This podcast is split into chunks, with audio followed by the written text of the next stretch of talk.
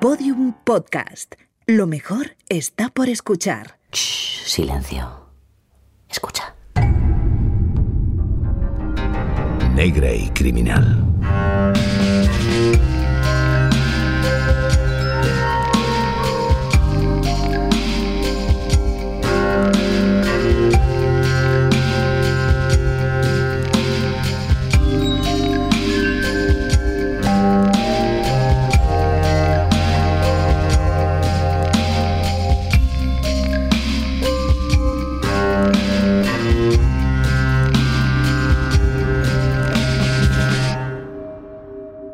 Todos los desterrados llevan una marca. A veces puede verse y a veces no. Pero ellos lo saben y los que les han sometido a su destierro también. Lo que no sabemos es si es el destierro el que genera la marca o si esta es previa, como un dispositivo esperando a ser activado, como un hipnotizado que despierta al escuchar una palabra clave. Pero cuando a los desterrados, siempre aterrorizados, se les confunde con los otros, los integrados, los que sí forman parte, ¿cómo podemos afirmar quién es el integrado y quién el condenado al destierro? ¿Y si todos lleváramos la marca de los desterrados? El caso real. Adiós, mamá. Brooks, ¿no piensas desayunar? No me da tiempo. Tengo que recoger a Eric en seis minutos para llevarle a Listy. No me gusta ese chico, ¿no podía? Adiós, mamá. Vas abrigado, mira que está nevando. Llévate al menos un... Bueno, pues nada. Littleton, Denver. Diciembre de 1997. Eric, ¿qué pasa, tío? Habíamos quedado a las 8 menos 10. No sé, tío, pero está nevando. Va todo el mundo pisando huevos. ¿A ti te parece que son las 8 menos 10? Eh, colega, relájate. Venga, sube al coche, que ya vamos tarde. Que le den a tu coche. ¿Qué haces? ¿A dónde vas? ¿Qué te pasa, tío? ¿Estás gilipollas o qué? Has llegado tarde. Por llegar tarde me rompes la ventanilla con un trozo de hielo. ¿Pero tú de qué vas? Estás pirado. A la mierda. A la mierda tú y tu coche de mierda. Eres un puto imbécil. Vas a ver quién es el pirado. ¿Qué murmuras? ¿Qué dices? Vuelve aquí. Vuelve. Hijo de la gran puta, te vas a enterar. Algún día te mataré. Te estallaré la cabeza con un arma sin que te enteres. No vas a volver a reírte ni de mí ni de nadie, ya lo verás. Eric, colega, que estás sordo. Dylan, ¿qué tal? ¿Vienes andando? Pensaba que te traía el pringado de Bruce Brown. El malnacido ha llegado tarde. ¿Quién cojones se cree que es para hacerme esperar? Un puto pringado, eso es lo que es. Un analfabeto. Odiable, totalmente eliminable. Debería temerme si quiere salvar la piel. Seguro que es un puto fan de la guerra de las galaxias. Habría que matarles a todos. Y lo haremos, no te preocupes, lo haremos. Y después nos mataremos nosotros. Mira, por ahí llegan epiblas. ¿Qué pasa, mariconas? ¿Nos habéis acurrucado bien esta noche? Que el frío no os encoja esos culitos. Hijo de puta. Déjale. Ese es el primero que va a morir. Y el muy imbécil todavía no lo sabe. No, ese va a ser el segundo. Brooks Brown es el primero. Primer imbécil que va a morir. Cántame una canción deprimente para intelectuales, cariño. Soy tan desgraciado en el instituto. Reíos todo lo que queráis, palurdos. Ya veremos cómo os reís cuando os volemos la tapa de los sesos.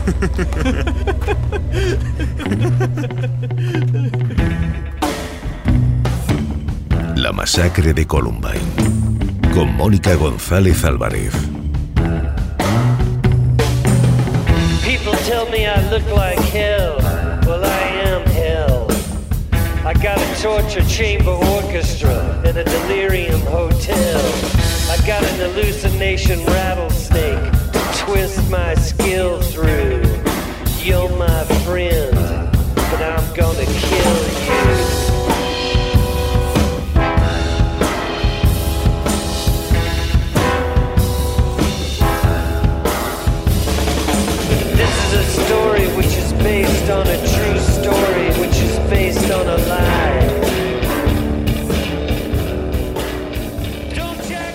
La amenaza de Dylan Klebold, desgraciadamente, se cumplió. Sus palabras encerraban un tremendo resentimiento hacia aquellos que le hacían, según él, la vida imposible en el colegio. Junto a Eric Harris, ambos tejieron una amistad basada en la violencia, las armas, los videojuegos y, sobre todo, la muerte. Nadie vaticinó la tragedia que ocurriría a las 11 y 14 de la mañana del 20 de abril de 1999 en la escuela secundaria Columbine en Estados Unidos.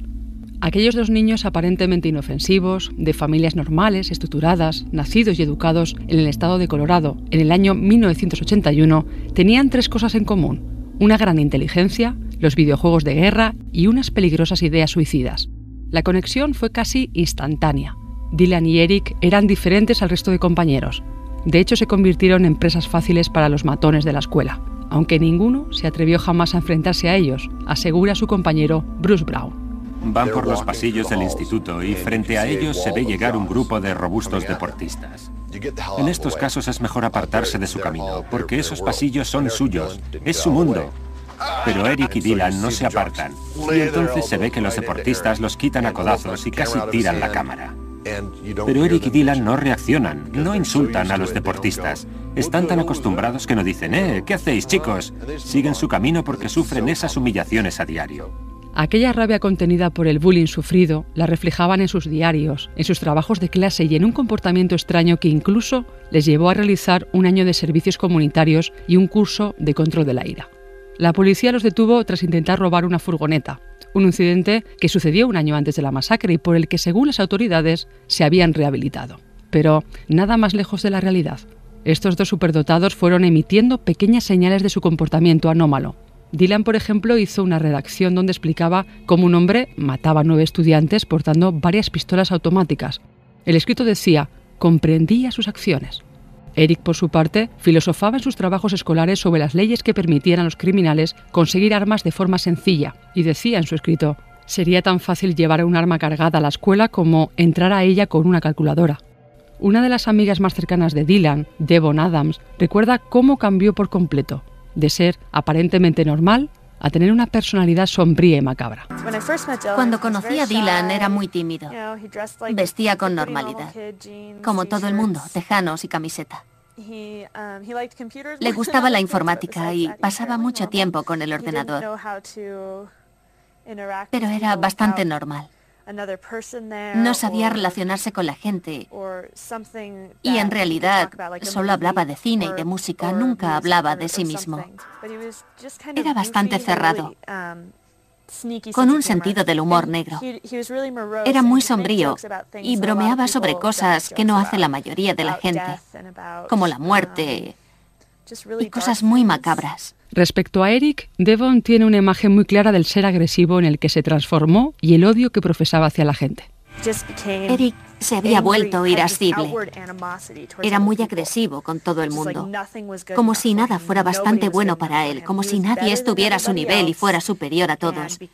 Y como se sentía superior a todo el mundo, para él la gente era idiota, la odiaba algo en lo que coincide Brooks, el compañero que, como veremos más adelante, vio cómo los homicidas querían vengarse de él y quien sí notó ese cambio significativo en su personalidad.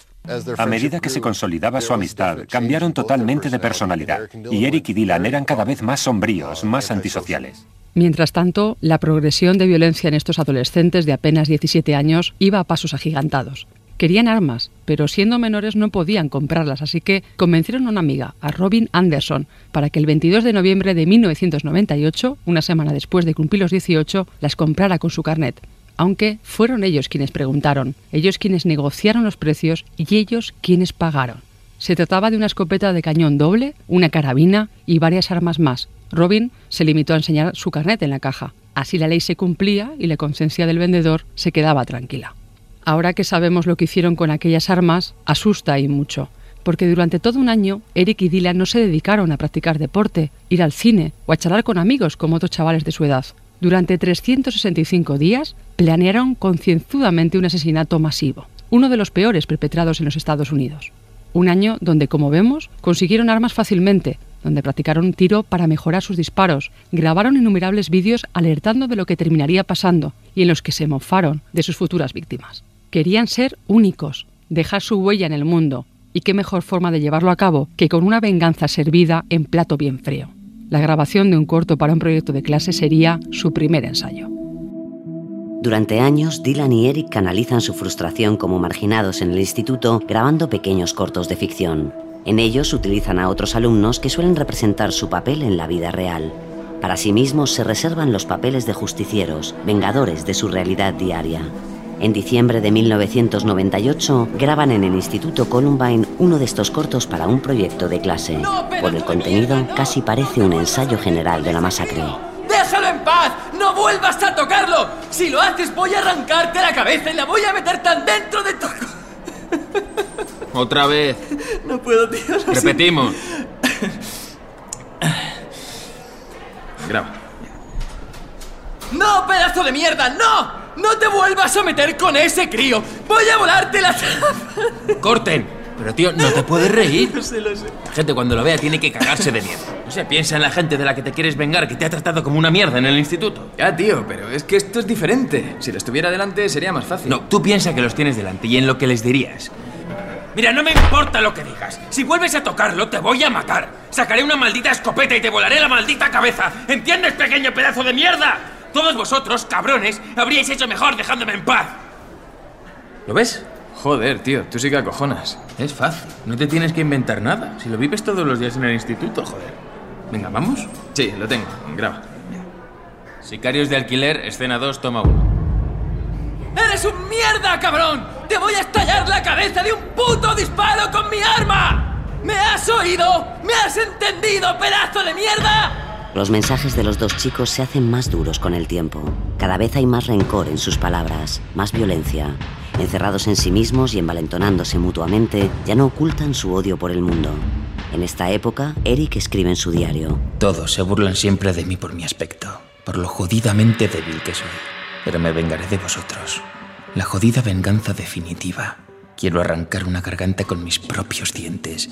Quiero destripar a alguien con mis manos. Arrancarle la cabeza y sacarle el corazón y los pulmones por el cuello. Es también en esta época cuando Eric amenaza en su página web a varias personas, entre ellos Brooks Brown. Su madre, Judy Brown, acude a la policía sin obtener mucho más que un vago mensaje de tranquilidad. Seguro que no necesita más información. No es necesario, señora Brown. Lo tengo. Pero Eric y Dylan sí avanzan a buen paso en su progresión de violencia.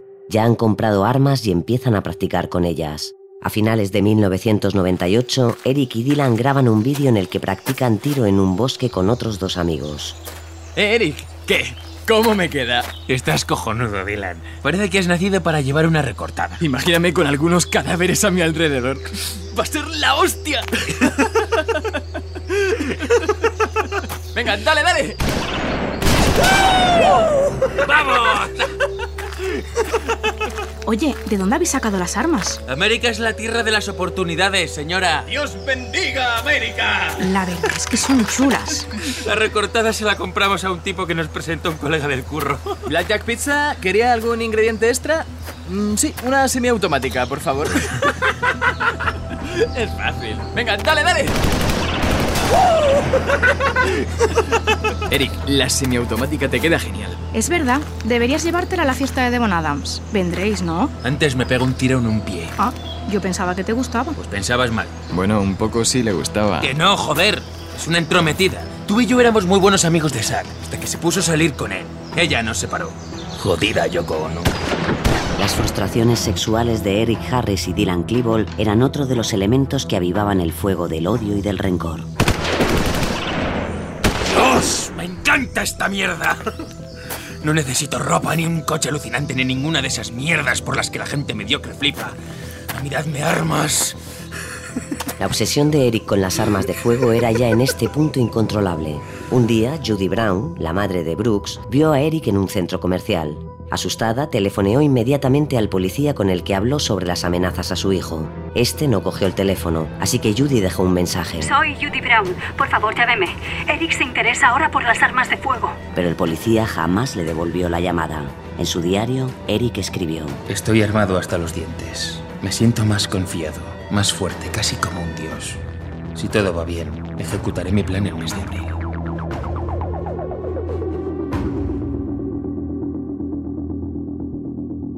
Aquella preocupada madre no andaba desencaminada sospechando de las intenciones del compañero de clase de su hijo. Sabía que algo no iba bien. Un ejemplo de ello es lo que leyó en la página web de Eric Harris. Aquel adolescente hablaba de Atlanta, Folus, Peltro y Patsy, pero no, no se refería a personas, sino a las primeras bombas totalmente fabricadas por él y su amigo Dylan. Firmaban su obra como Rep, de Rebelde y Vodka, por su predilección a este alcohol. Así se hacían llamar estos jóvenes. Cuando Bruce le enseñó uno de los mensajes que aparecían, Judy se preocupó aún más. No me importa si muero en la matanza, comenzaba ese texto. Todo lo que quiero es matar y herir al mayor número de imbéciles como vosotros, y alguno en particular, como Bruce Brown, concluía. En aquel instante un sudor frío recorrió el cuerpo de Judy, mientras que su hijo intentaba quitarle hierro al asunto llamando frikis a sus compañeros y asegurando que era todo producto de una pesada broma. Pero esta mujer lo tenía bien claro. Se trataba de una amenaza de muerte en toda regla y no podía quedar en saco roto. Judy parecía advertir el peligro que se avecinaba y así se sintió. Estaba aterrorizada porque pensé que iba a dispararle a mi hijo. Judy, aterrorizada por el vuelco que estaban tomando las comunicaciones de Eric y Dylan, acudió a la policía, pero como vemos jamás pusieron en marcha investigación alguna. Entretanto, Eric y Dylan continuaban avanzando en esa escala de violencia y planeando el ataque. Nunca imaginaron que sería tan fácil llevarlo a cabo sin que nadie se enterase, salvo en una ocasión, cuando el vendedor de la tienda de armas estuvo a punto de descubrirles. Llamó a la casa de Eric, se puso su padre y le dijo que el encargo ya estaba preparado. Pensando que era un error, el hombre colgó y se olvidó del tema pero no se había equivocado. Acababa de proporcionar a dos potenciales asesinos armas y munición suficiente para acabar con la vida de 13 personas y herir a otras 24. Poco después, Eric y Dylan grabarían uno de sus últimos vídeos, donde pese a mostrarse altivos, agresivos y enfadados, dejando claras sus amenazas y por qué lo harían, decidieron despedirse de sus padres. Fue la primera muestra de humanidad en todo ese tiempo. 15 de marzo de 1999. En un mes y cinco días, el Instituto Columbine vivirá el terror más absoluto. Y el día del juicio, como lo llaman Eric y Dylan, no quieren dejar nada al azar. Si nos vemos a las seis, tenemos unas cinco horas para prepararlo todo. Más que suficiente. ¿Puedes encargarte de comprar el propano? Sin problema. Yo pillo la gasolina entonces. Va a ser la hostia. Va a ser la hostia. A ver, ¿a cuántos podemos cargarnos directamente en la cafetería? Han preparado un dibujo con un plano del instituto. Hay dos puntos indicados en negro, dos columnas de la cafetería. Eric las señala con un boli. Mira, aquí y aquí es donde vamos a dejar las bombas. Tienen fuerza suficiente para volar todo el jodido edificio. Lo haremos a las once y cuarto. Es la hora de mayor afluencia. Habrá unas 500 personas solo en la cafetería. ¡Cojonudo! A ver si la expresión se lleva por delante a unos 100. Eso sería de puta madre y el resto a chillar y a correr. Y según vayan saliendo al parking... ¡Pero coño, si me están disparando! ¡Muere, cerdo! va, va, va, va, va. Vamos a ponernos serios. Antes de empezar la fiesta en el instituto, tiene que estallar una primera bomba en South Wadsworth. Eso distraerá la atención de los servicios de emergencia irán justo en dirección contraria a la acción. Estarán apagando un mechero mientras en el instituto arde el infierno. Después, ya lo hemos dicho, bombas en la cafetería y cuando salgan los supervivientes al parking... Partida de Doom, pero realista que te cagas. Y el lazo de la obra maestra, bombas en nuestros coches, que estarán aquí, en el parking, para que estallen cuando la policía y los médicos estén recogiendo heridos. no puedo esperar. Van a ser los 15 minutos más flipantes de mi vida. Una cosa, tenemos que elegir a quién matamos y a quién no. Hay unas 100 personas a las que no quiero matar. Esos se salvan, pero los demás morirán todos. Eric y Dylan se graban en vídeo hablando de sus planes. Son las conocidas como las cintas del sótano porque se grabaron en el sótano de los padres de Eric. Mientras se graban, beben de una botella de Jack Daniels, esforzándose en no hacer ni una mueca de debilidad por el sabor del whisky. Todo el mundo va a ver este saber por qué lo hicimos. ¡Nuestra obra maestra! ¿Eh? ¡Policía! No arresten a ninguno de nuestros amigos, familiares o compañeros. Ellos no sabían nada. Solo compraron armas. Eso no es ilegal, joder. También les preocupa que les consideren imitadores de otros asesinos en masa. Quieren ser únicos, quieren ser los más grandes, quieren reconocimiento. ¿En otro vídeo? Importante. No estamos copiando a nadie, ¿eh? que quede claro. Esto se nos ocurrió antes de los tiroteos de Kentucky y de los de Oregón. Nosotros fuimos los primeros en tener esta idea. Va a ser la hostia. Nuestra obra maestra. Quiero veros morir a todos. Los negratas, los hispanuchos, los judíos, los gays y los jodidos blancos. Va a ser como el jodido Doom. Los directores van a darse de hostias por los derechos de nuestra historia. Debería la Tarantino. Va a haber pisteras por todas partes. La escena del día del juicio quedaría cojonuda. Esa es la verdad. Pero le faltaría algo de épica. Igual Spielberg le sacaría más partido. Imagínate la rodada como el desembarco de salvar al soldado Ryan. ¡Acojonante! ¡La mayor cantidad de muertes en la historia de los Estados Unidos! Eric pesa su escopeta. Espero que matemos a 250. Eric apunta directamente a la cámara. ¿No es divertido tener el respeto que merecemos? Nos importa una porque vamos a morir haciéndolo. Y una vez Nos apareceremos a los supervivientes para recordarles lo que hicimos.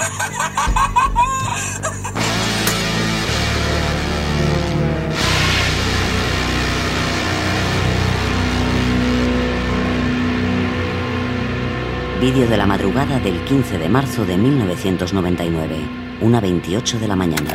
La gente apuntará estos datos cuando miren la cinta. Si lo hubiéramos sabido, si hubiéramos encontrado esta cinta, si hubiéramos buscado un poco en su habitación, si hubiéramos hecho las preguntas correctas. Realmente lo siento por todo esto. Me dieron mi jodida vida. Es cosa mía lo que haga con ella. El último vídeo tiene fecha del 20 de abril de 1999, el día de... el día de la matanza.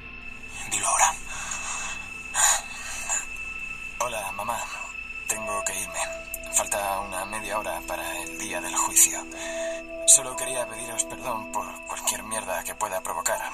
Yo solo sé que voy a un lugar mejor. No me gusta demasiado la vida y seré más feliz donde sea que vaya. Así que me he ido. Adiós. Red. Sí, eh, esto...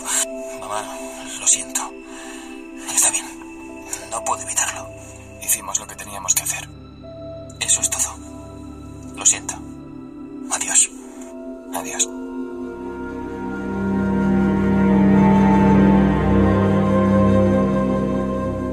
Esa misma aflicción y quebranto, pero elevada a la décima potencia, es lo que sintieron los padres de estos chavales tras conocer que aquella terrible masacre tenía unos responsables, sus propios hijos. Al devenir de los hechos, se le unió la sorpresa de las aspiraciones criminales de sus vástagos, el desconocimiento de la depresión y tristeza que les azotaba y, sobre todo, la impotencia por no haber sido capaces de pararles a tiempo. Sue Cleveland, madre de Dylan, creía conocer a su hijo, y así lo explica en las decenas de conferencias que realiza por medio mundo.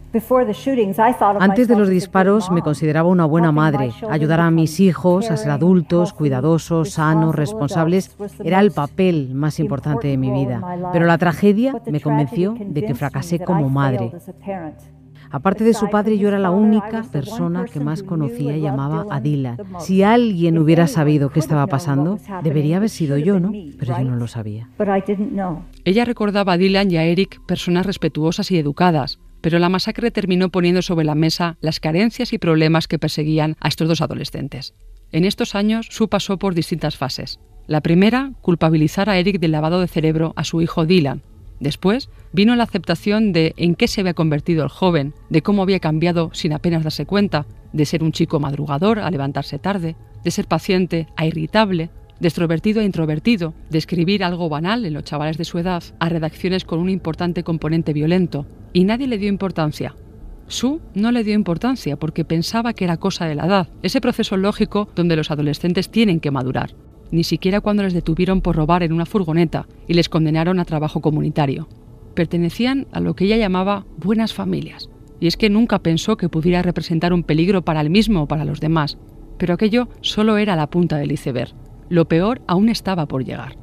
Duen Fuselier, agente del FBI que dirigió la investigación del caso, da una pista sobre por qué congeniaron tanto estos dos amigos. Detecté en Dylan una profunda tendencia suicida. Se aproximó a Eric Harris, que estaba lleno de odio. La química entre ese deseo de morir y la depresión del otro fue lo que los llevó a esa amistad fatal. Tres días antes de la masacre, Dylan fue al baile de fin de curso con una chica. Fue la última vez que se mostró divertido o feliz con algo. Tras recibir las últimas armas y comprar las balas en una cadena de supermercados, los chicos fijaron el 20 de abril como el denominado Día del Juicio. No lo eligieron al azar. Era un día clave, el día que nació Adolf Hitler. El Führer era importante, se había convertido en su ídolo y su inspiración para este macabro plan. Y como él, marcarían a la sociedad para siempre. 20 de abril de 1999. Eric ha apuntado todo el plan del día en su diario. 5 de la mañana. Levantarme. 6. Reunirme con Dylan Cleveland. 7 y cuarto. Él va a comprar el propano, yo compro la gasolina. 9. Meter las bolsas en el coche. 11. Ir a la escuela. Por su parte, Dylan apunta en su cuaderno el resto de pasos a seguir. Colocar las bolsas con las bombas, salir, subir la escalera y esperar. Cuando estallen las primeras bombas, atacar. Y finaliza, sin más, con un... Divertirnos. A las 11 y 10 del 20 de abril de 1999, Brooks Brown sale de la clase de escritura creativa a la que no han asistido ni Dylan ni Eric para fumar un cigarrillo. En el parking de estudiantes, lejos de su plaza asignada, aparca Eric. Allí, Brooks y Eric se cruzan. ¿Qué pasa contigo, tío? Has faltado a filosofía. Que sepas que te has perdido el examen. Eso ya no importa. Vale, lo que tú digas, colega. Brooks, en el fondo me caes bien. Oye, me sale de aquí. Vete a casa. A las 11.14 las cámaras de la cafetería del instituto dejan de grabar. El conserje decide reutilizar una cinta en vez de usar una nueva y comienza a rebobinarla. Para este momento, Dylan y Eric han colocado dos bolsas de deporte con sendas bombas junto a dos columnas de la cafetería.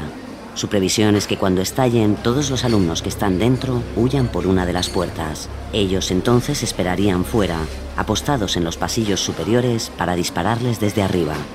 Programan las bombas para las 11 y 17, pero son las 11.19 y... Las bombas han fallado. Salgamos. Que empiece el día del juicio.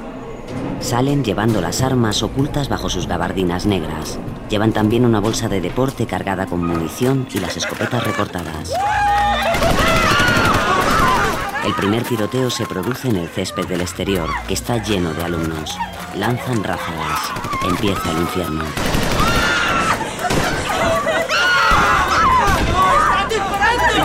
Vamos para adentro. Entran al instituto y van hacia la cafetería. Señorita Nelson, ¿o ¿puedo hablar con usted? Jason, ahora no puedo. Es que me gustaría que me revisara el examen. Estudié mucho y... ¿Qué es eso? Espera un momento, Jason. Patty Nelson, profesora del instituto, ve venir a los dos ejecutores por un pasillo. Piensa que están grabando una película. Oye, ¿qué hacéis? Esto no es buena idea, grabar aquí con armas, ¿eh? ¿Por qué no os vais mejor a... ¡Cállate! Uno de los chicos se planta ante Patty y le apunta con el arma. Dispara a bocajarro. La bala le roza el hombro. ¡Vais a morir todos inútiles! Luego el ejecutor se da media vuelta y se va.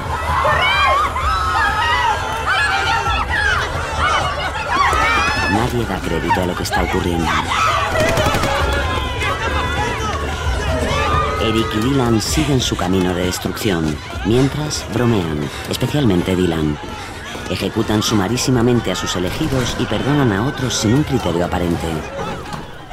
Patty y muchos de los alumnos se refugian en la biblioteca, donde pueden, debajo de las mesas, tras los mostradores. El pánico es absoluto. Intentando no hacer ruido, Patty llama a la policía. Emergencias, dígame. Hola, soy una profesora del Instituto Columbine. Hay un estudiante con un arma. Creo que un estudiante. Ha disparado por la ventana. No sé qué tengo en el hombro. Si me he lanzado un cristal o qué. Sangro. Hay mucha gente herida. Todo el mundo ha entrado en pánico. Estoy en la biblioteca y tengo a los chicos. ¡Chicos! ¡Debajo de las mesas, deprisa! ¡La cabeza debajo de las mesas! Necesitamos a la policía aquí, por favor. Vi a un estudiante afuera. En la biblioteca tendrá lugar la peor parte de la masacre. El chico que estaba conmigo. Creo que le tiraron. Ya está aquí. ¿Tiene alguna forma de bloquear la puerta desde dentro para que no entre nadie? No, es decir, probablemente sí, pero no puedo. Tengo miedo. Estoy debajo de la mesa. Les he dicho a los chicos que se mantengan debajo de las mesas. Tengo tres hijos. Dios mío. ¡Cucú! ¿Quién hay aquí abajo? ¿Quieres morir? No, no quiero morir. No me dispares, por favor. Vais a morir todos. Dispara, vamos. No. Vamos a volar el instituto de todas formas.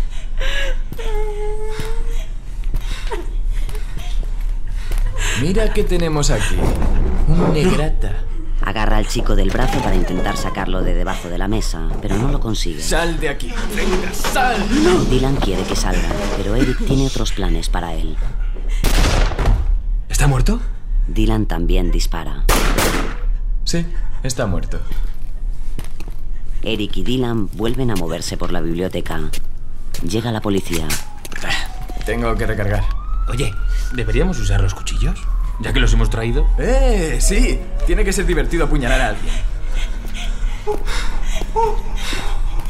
Vaya, mira qué tenemos aquí. Un puto gordo. ¡Eh! ¿Eres un atleta? No, no, no. Eso está bien. No nos gustan los atletas. Deja que te vea la cara. Quítate la gorra. Dame una buena razón por la que no deba matarte. No quiero meterme en problemas. ¿Problemas? Ni siquiera sabes lo que son los putos problemas. No, no, no, no, no, no, no, no, no. Quería decir. quería decir que, que nunca he tenido problemas con vosotros, chicos. Voy a dejar vivir a este puto gordo. Puedes acabar con él tú si quieres. Vamos a la cafetería.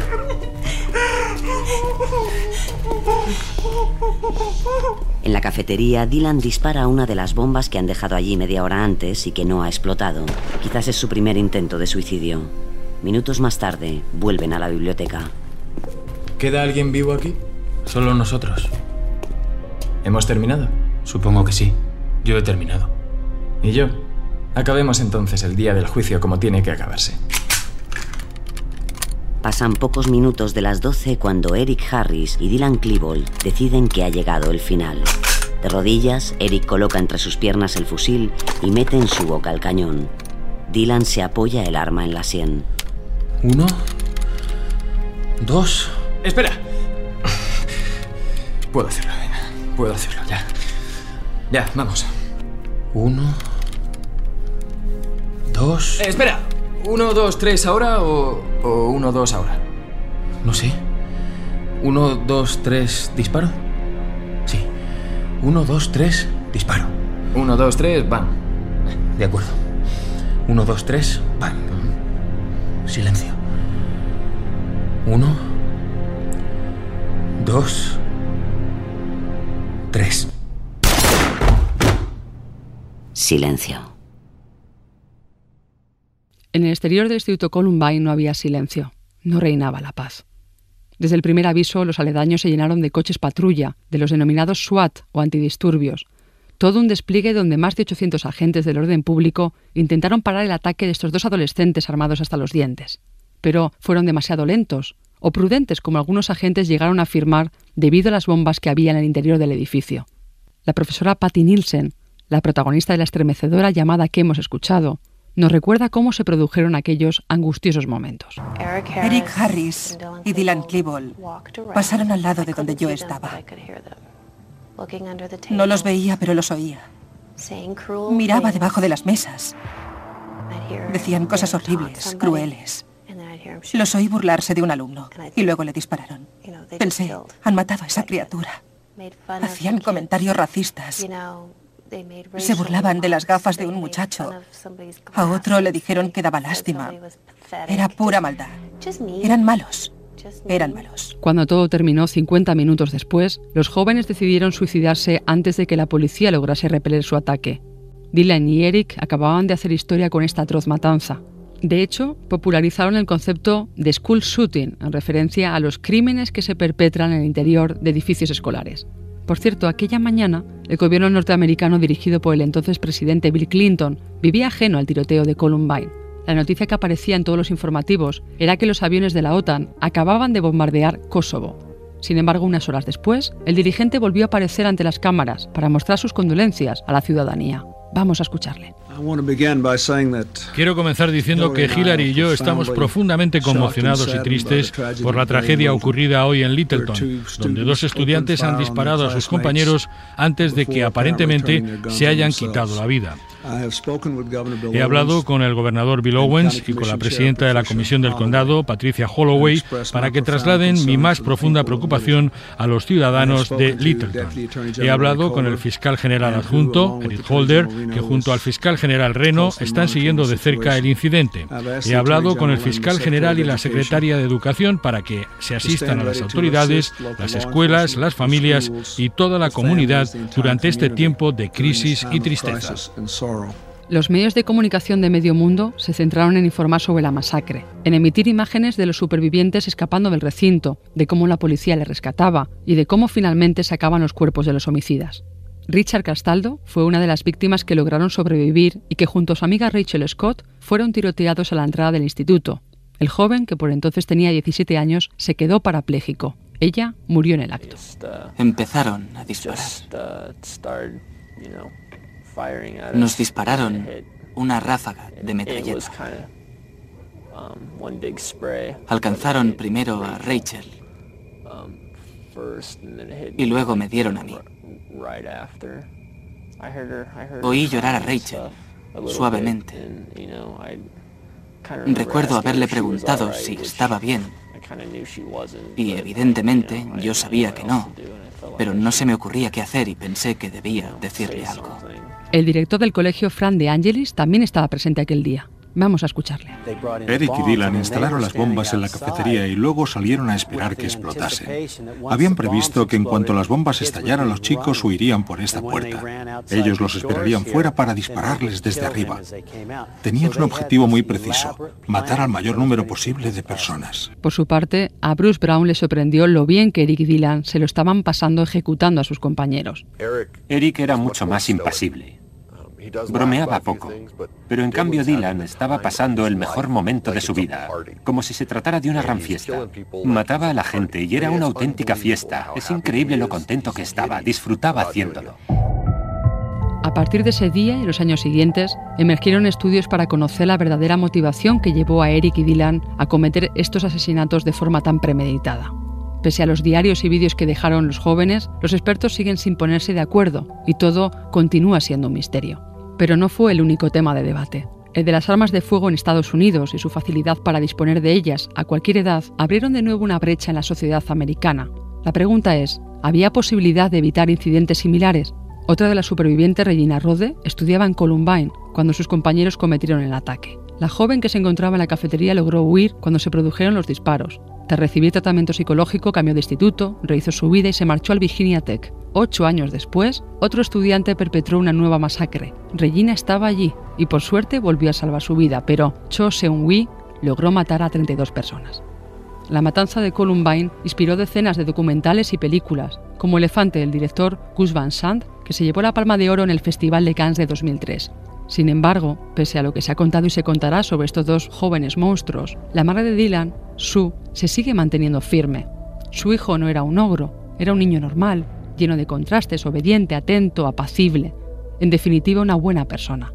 De hecho, durante años estuvo sepultada por un mar de culpabilidad. En su libro El juicio de una madre decía así, la culpabilidad que sentía no cabe en esta habitación, era inmensa, y lo único que puede curar un complejo de culpa tan grande es el conocimiento de las enfermedades mentales. Y con el paso del tiempo, tras asistir a muchas conferencias y leer muchos libros, conseguí sentirme menos culpable y pensar, mi hijo murió porque tenía una enfermedad mental. Y sí, lo podría haber ayudado de haberlo sabido, pero yo no lo maté. Desde la masacre de Columbine han tenido lugar más de 30 tiroteos en otras escuelas desde Estados Unidos hasta Alemania. En la investigación psicológica de estos tiroteos se sigue el rastro de la fuerte influencia que tuvo Columbine creando una auténtica subcultura equivalente al terrorismo suicida. Ya no es una táctica, sino una ideología. En la actualidad, el acoso escolar es una prioridad en los centros. Sin embargo, en Estados Unidos el control de armas sigue siendo una cuestión espinosa aún a día de hoy.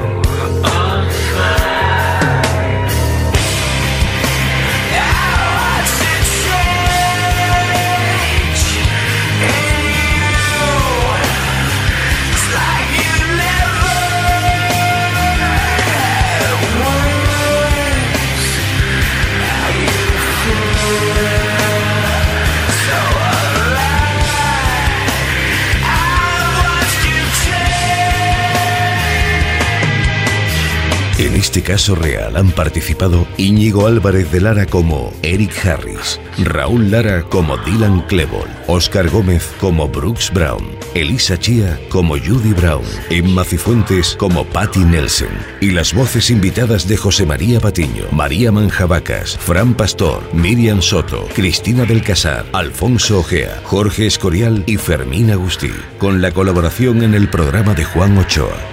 Guión de dramas John Fernández y Mona León Siminiani. Realización y diseño sonoro Noé Guillén y Mona León Siminiani. Producción Fermín Agustí. Dirección Mona León Siminiani.